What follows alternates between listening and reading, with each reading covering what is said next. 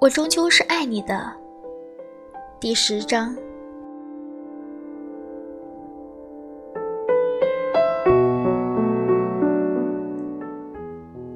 第二天两点钟，喜喜在几家首饰材料店里，分别买了一批水晶珠子、仿制宝石和金属片。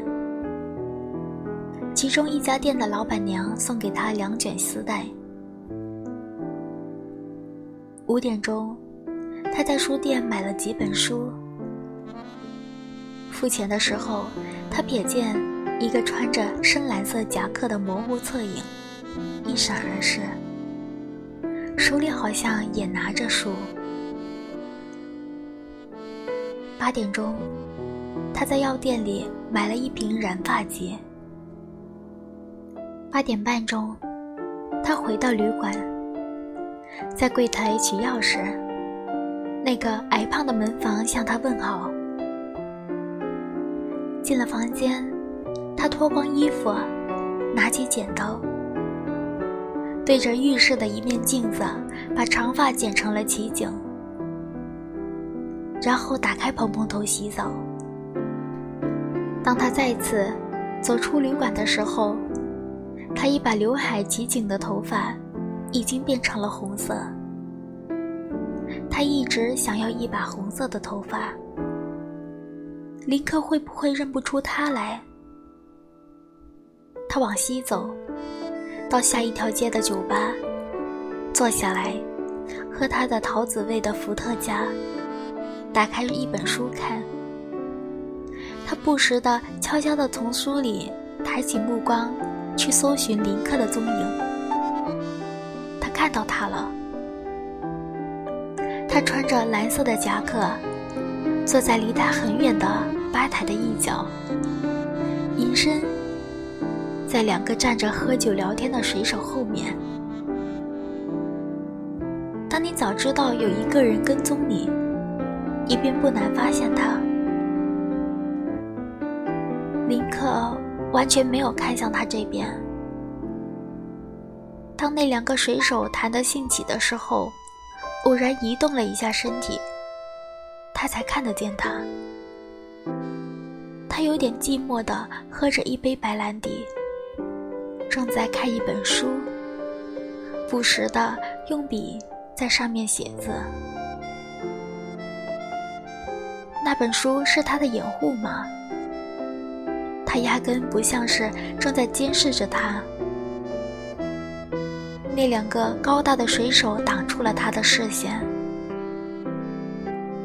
以前住在孤儿院的时候，院里有一间图书馆。他常去图书馆借书。他爱用铅笔，在书里空白的地方写满了歪歪斜斜的小字。他写的东西。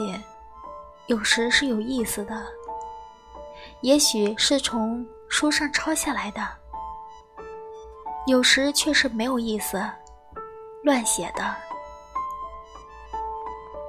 那个负责管理图书室的懒惰姑娘，从来不会检查院童还回去的书。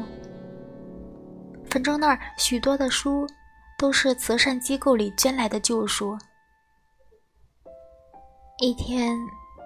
同房的一个院童举报他，说喜喜破坏公物。社监认出他的字迹，罚他打扫卫生。哥哥偷偷的带来了面包给他吃，问他为什么要这么做。那时候只有六岁的他，并不是要破坏公物，他只是想要占领那些书。多年以后。当他再次想起来那些被他图画过的书，他始终回味着那份幸福的占领。也许，他当时还不曾明白，他想在他走过的地方留下痕迹，就像是小黄狗在街灯下撒一泡尿，留下自己的味道。十一点钟。他回到了旅馆的房间，他开了灯，躲在窗帘的后面，往下看。他看到那个穿着蓝色夹克的背影回去了。他是回家去吗？他的家在哪儿呢？